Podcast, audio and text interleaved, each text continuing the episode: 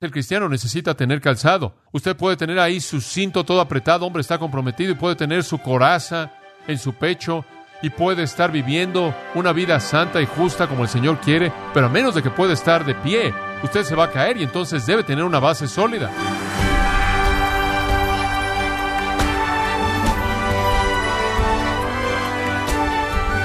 Bienvenido a su programa Gracias a vosotros con el pastor John MacArthur. Muchas batallas en la historia se han perdido debido a que el enemigo atacó sorpresivamente usando tácticas inéditas y armas sorpresivas.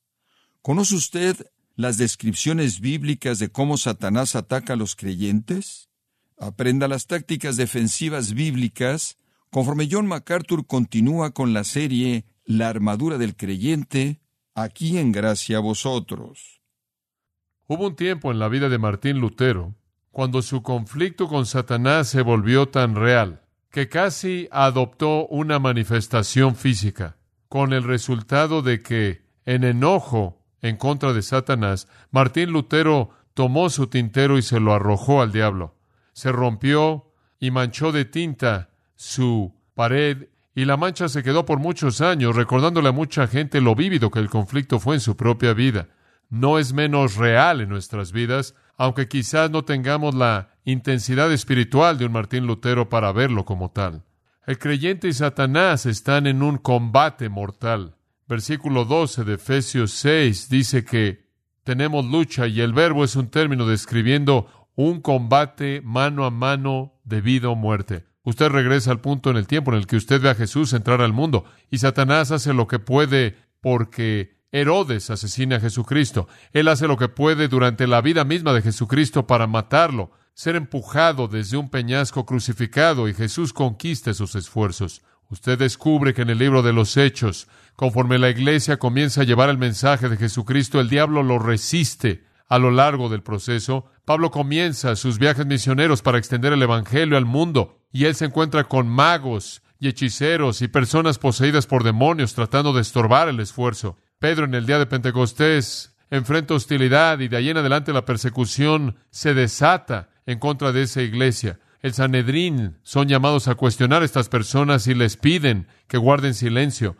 Y a lo largo del Nuevo Testamento y los Evangelios, esto es resistido por Satanás. Finalmente, cuando la iglesia nace en términos de sus raíces y tiene un cimiento y comienza a marchar a lo largo de los siglos, desde el tiempo en el que conocemos como el año de nuestro Señor, los primeros tres siglos están inundados de persecuciones en contra de la Iglesia, la muerte de cristianos, el martirio de aquellos que aman al Señor, y después entramos al terror de la edad oscura, en la cual el testimonio entero del Evangelio se vuelve casi apagado, excepto por unas cuantas velas de grupos fieles que creyeron la verdad a lo largo de esa época. Finalmente, en el tiempo de la Reforma, la luz vuelve a brillar y oímos el Evangelio resonando de manera fuerte y clara conforme el nacimiento de la iglesia protestante se lleva a cabo. Y después hay una guerra a ese nivel entre el romanismo y la iglesia protestante. Finalmente llegamos a nuestro propio día y el protestantismo está bastante extendido y el evangelio es conocido.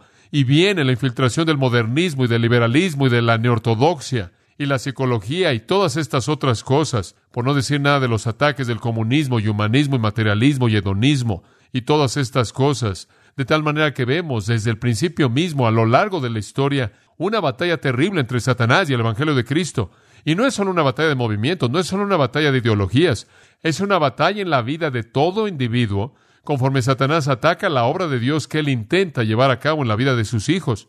Entonces hay una guerra, y esa es la razón por la que Pablo cierra Efesios como lo hace. Claro que tenemos los recursos en los primeros tres capítulos, claro Sabemos cómo debemos andar de una manera digna en los siguientes capítulos, pero va a haber resistencia y esa es la razón por la que Él cierra como Él cierra. Satanás se opone a todo lo que Dios hace. Por ejemplo, Jesús revela la verdad. Juan 1.17 dice, Él está lleno de gracia y verdad. Y Satanás la encubre. En Juan 8.44 dice que Él es un mentiroso y padre de mentiras. Entonces Jesús está revelando la verdad y Satanás está ocultándola. Por otro lado, la Biblia nos dice en Juan 5:24 que Jesús da vida. Él dice, el Padre le ha dado vida a Él y Él le da vida a quien Él quiere. Y Satanás en Juan 8:44 le es llamado un homicida, Él quita la vida. Y en Hebreos 2:14 se dice de Él que tiene el poder de la muerte. Y entonces Jesús da vida y Satanás quita la vida. Jesús revela la verdad y Satanás la oculta. Jesús produce fruto espiritual, según Gálatas 5:22. Jesús produce en nuestras vidas amor, gozo, paz, paciencia, benignidad, bondad, fe, mansedumbre y templanza. Y Satanás produce fruto carnal, y también está enlistado en Gálatas 5. El fruto de la carne es este: fornicación, inmundicia, lascivia, idolatría, hechicerías, odio, enemistades, celos, iras, divisiones, herejías, envidias, homicidios, embriagueces, orgías, etc. Jesús, la Biblia dice, nos prueba para que podamos madurar. Santiago 1 dice que la prueba de nuestra fe nos hace perfectos, mientras que Satanás nos tienta para destruirnos. Él anda alrededor, dice Pedro, como león rugiente buscando a quien devorar. Entonces, por un lado, Jesús revela la verdad, Satanás la oculta. Jesús produce vida, Satanás quita la vida. Jesús produce fruto espiritual y Satanás produce fruto carnal, malo y vil. Jesús nos prueba para hacernos maduros y Satanás nos devora para destruir. En Juan 8 usted tiene esta afirmación, que si conoce al Hijo, el Hijo lo liberará. Usted tiene en 2 Timoteo 2.26 el hecho de que Satanás lo hace usted un esclavo. En 1 de Juan 2.1 Jesús defiende al creyente. Si alguno pecare, abogado tenemos para con el Padre Jesucristo el justo, pero en Apocalipsis 12.10 el diablo nos acusa. Entonces usted tiene este conflicto tremendo que se está llevando a cabo todo el tiempo entre Dios y Satanás en la vida de un creyente. Ahora, ¿cómo vamos a ganar? ¿Cómo vamos a conocer la victoria? ¿Cómo vamos más allá de nuestras dudas? ¿Cómo nos elevamos por encima de nuestros pecados? ¿Cómo superamos nuestras indiferencias? ¿Cómo alcanzamos el nivel de vida espiritual al que Dios nos llama? ¿Cómo caminamos de una manera digna de un llamado elevado, un llamado celestial? ¿Cómo derrotamos a Satanás? ¿Cómo llegamos a obtener la victoria? Bueno, la Biblia nos da soluciones. De hecho, el Nuevo Testamento nos da varias respuestas clave y quiero que usted las escuche.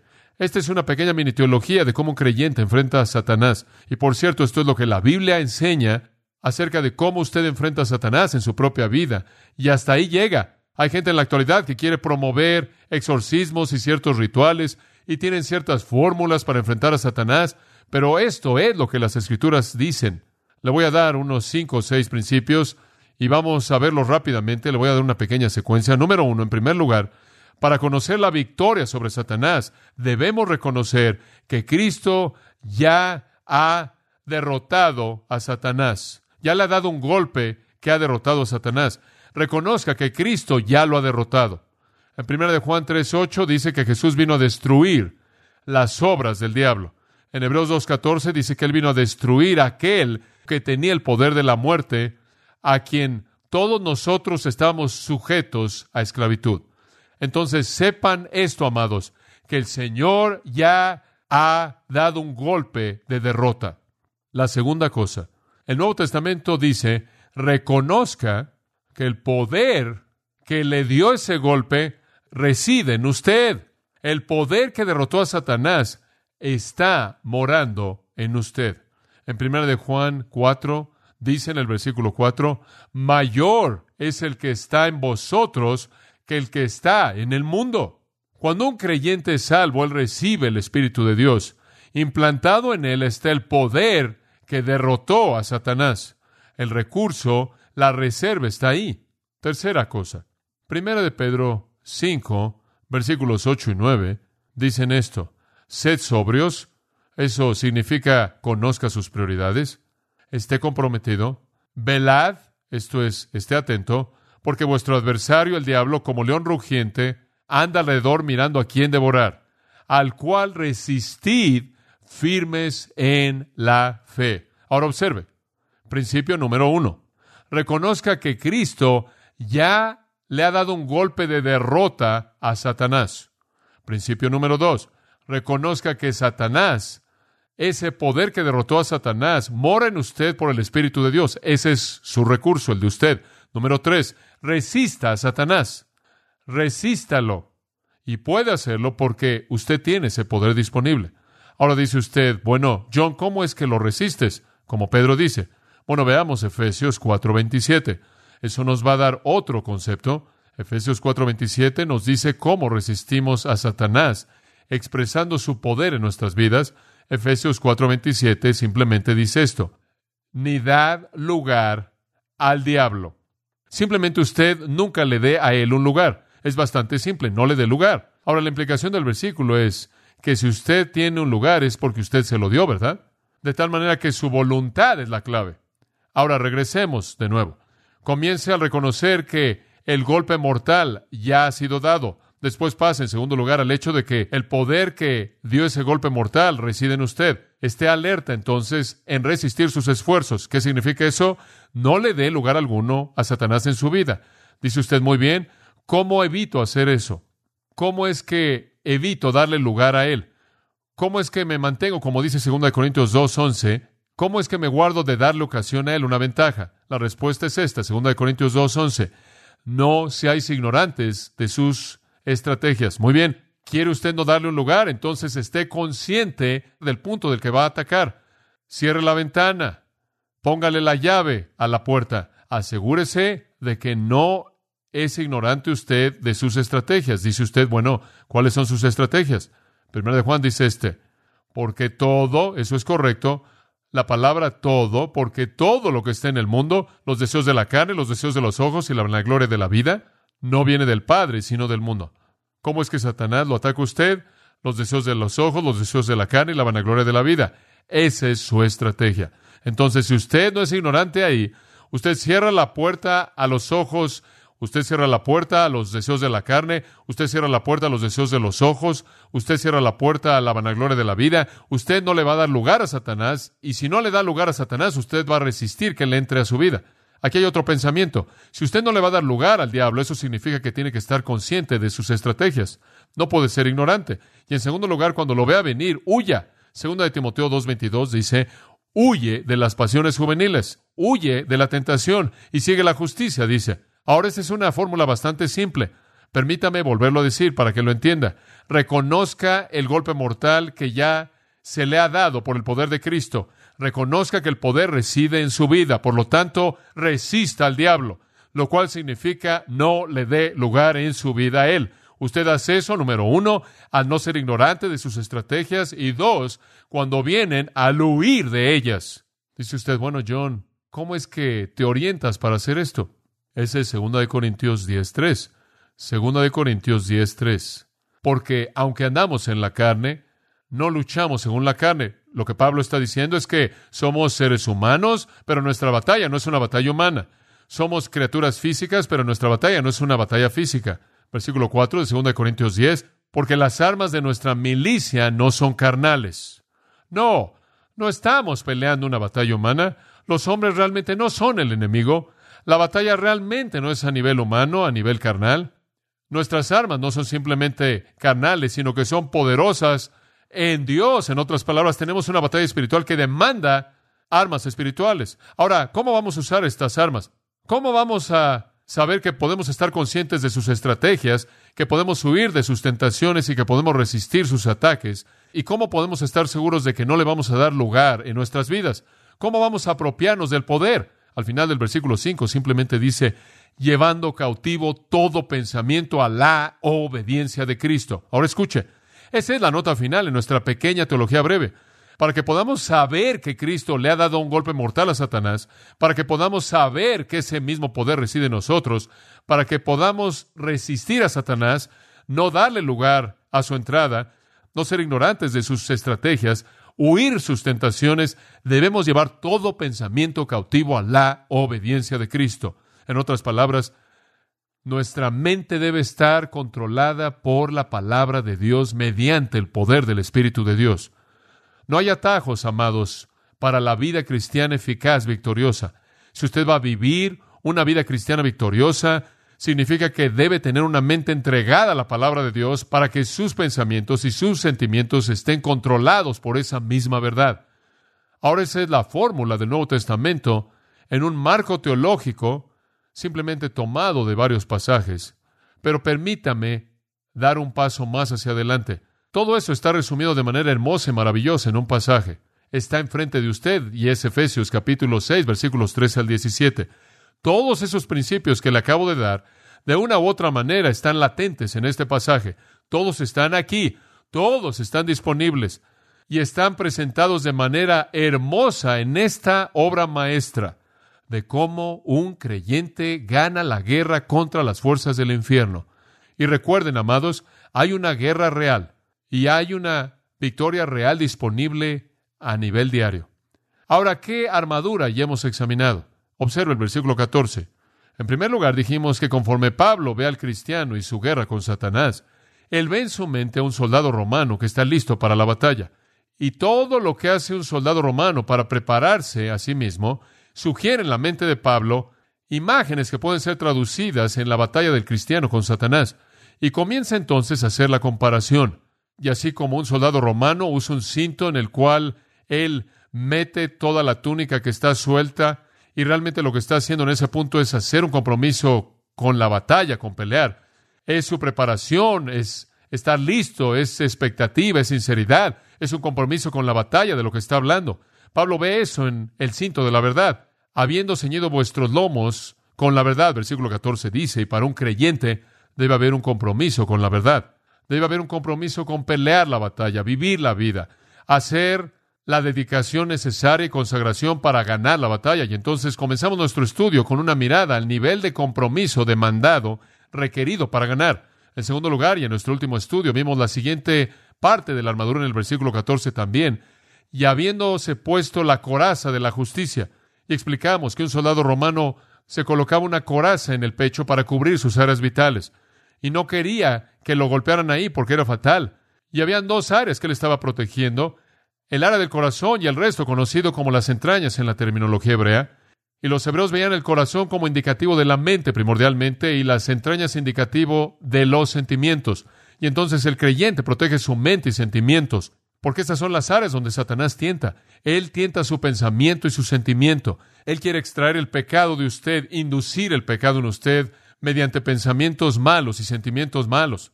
Y entonces debemos proteger esas áreas, y las escrituras dicen que protegemos esas áreas con la coraza de la justicia.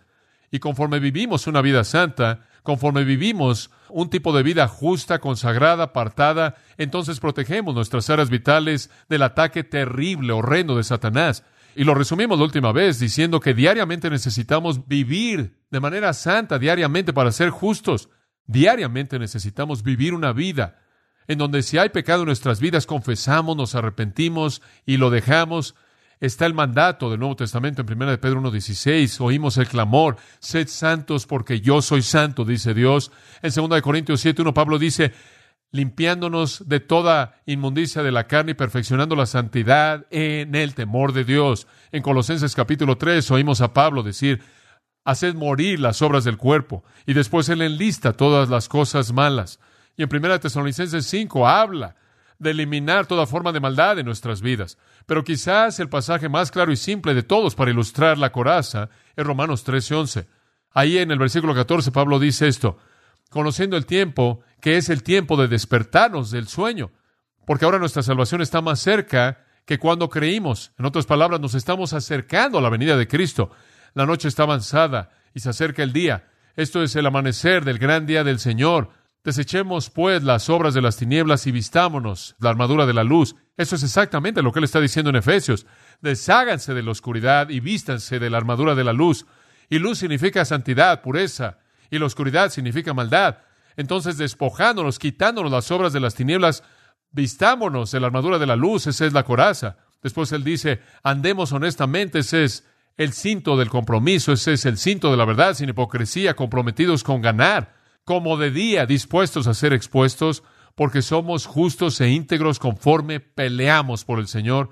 Desechemos, no en glotonerías y borracheras, inmoralidad, lo cual significa vivir sin vergüenza, no en contiendas y envidias, sino vestidos del Señor Jesucristo y no proveáis para los deseos de la carne. Entonces Él realmente está diciendo lo mismo en Efesios acerca de la coraza de justicia.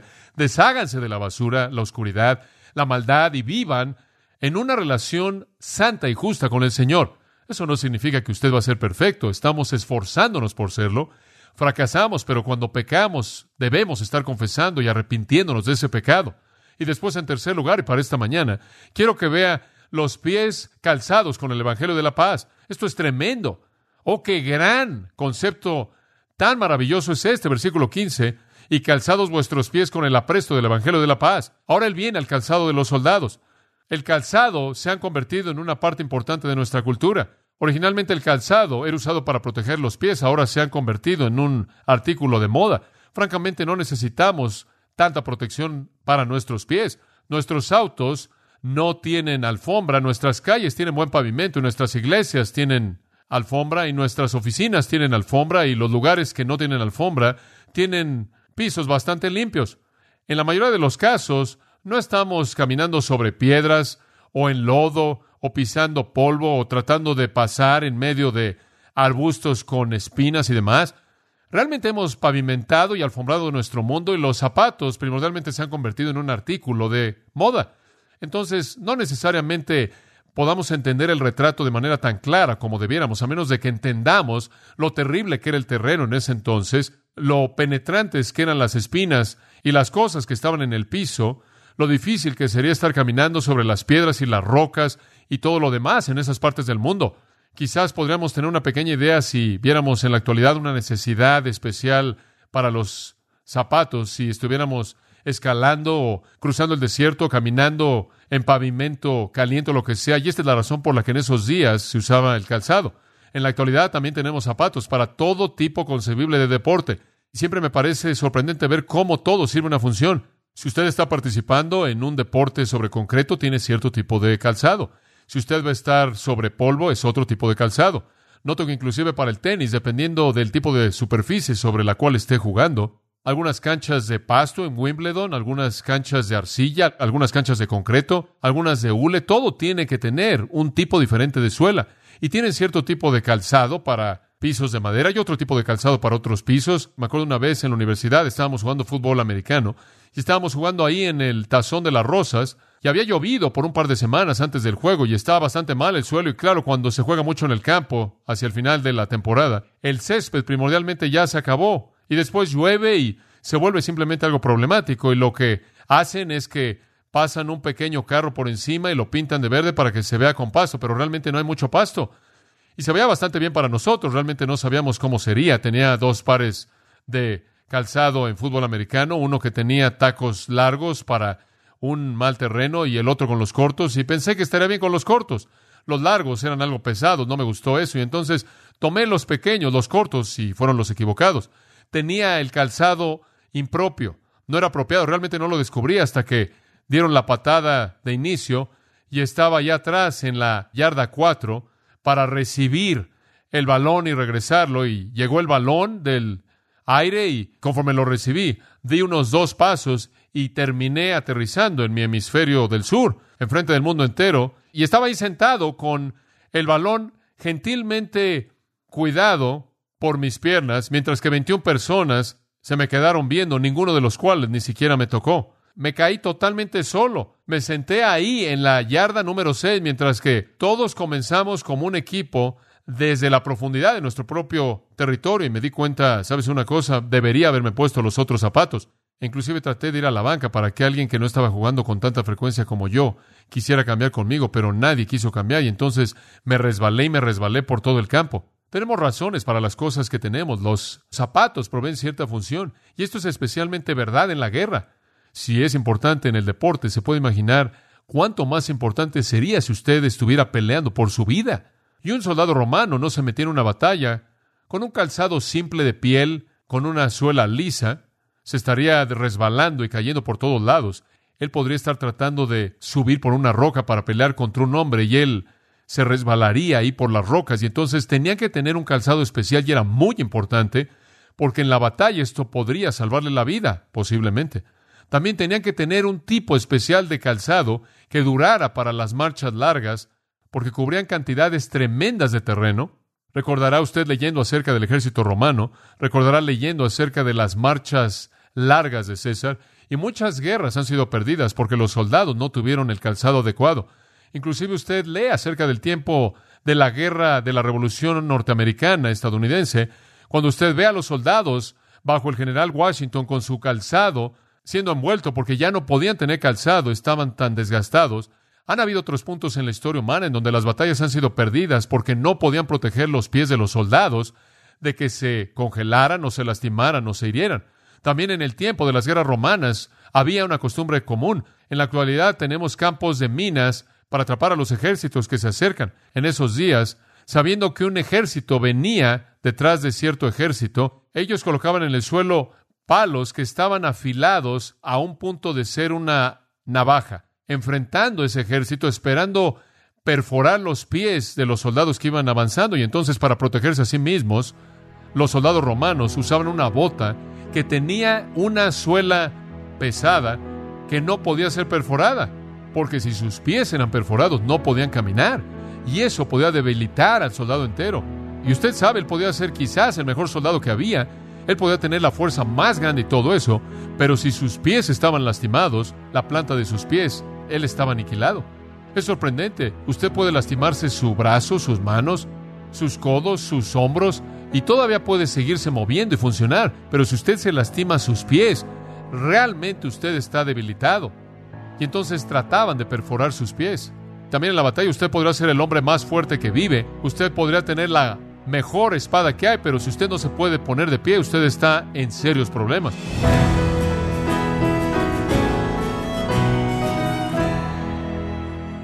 John MacArthur nos enseñó que una base sólida y un fundamento firme son lo que necesitamos para resistir los ataques de Satanás.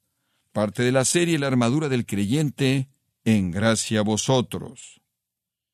Y quiero recordarle, estimado oyente, que tenemos a su disposición el libro Comentario MacArthur del Nuevo Testamento, de Gálatas y Efesios, escrito por John MacArthur, en donde se nos muestra la enseñanza de Pablo acerca del impacto de la armadura espiritual en la vida práctica del creyente.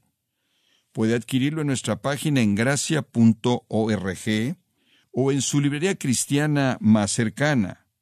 Y también le recuerdo que puede descargar todos los sermones de esta serie La armadura del creyente, así como todos aquellos que he escuchado en días, semanas o meses anteriores en gracia.org.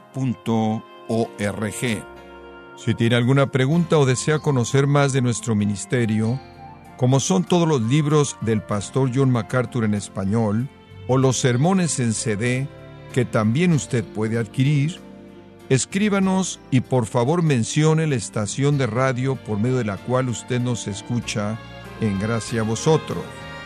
Es importante conocer no solo el país y ciudad de donde usted nos escucha, sino también la radio. Para quienes contactan nuestro ministerio por primera vez, pueden solicitar una copia del mensaje de promoción sin costo alguno, un mensaje por oyente únicamente.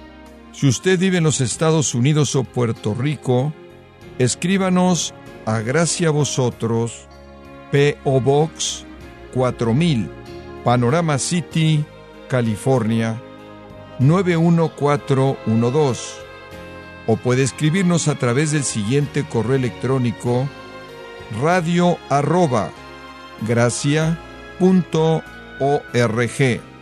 En nombre del pastor John MacArthur, de nuestra asistente administrativa Jessica Fonseca, así como del personal, queremos darle las gracias invitándole para que nos acompañe en la próxima edición y juntos continuar desatando la verdad de Dios un versículo a la vez en gracia a vosotros.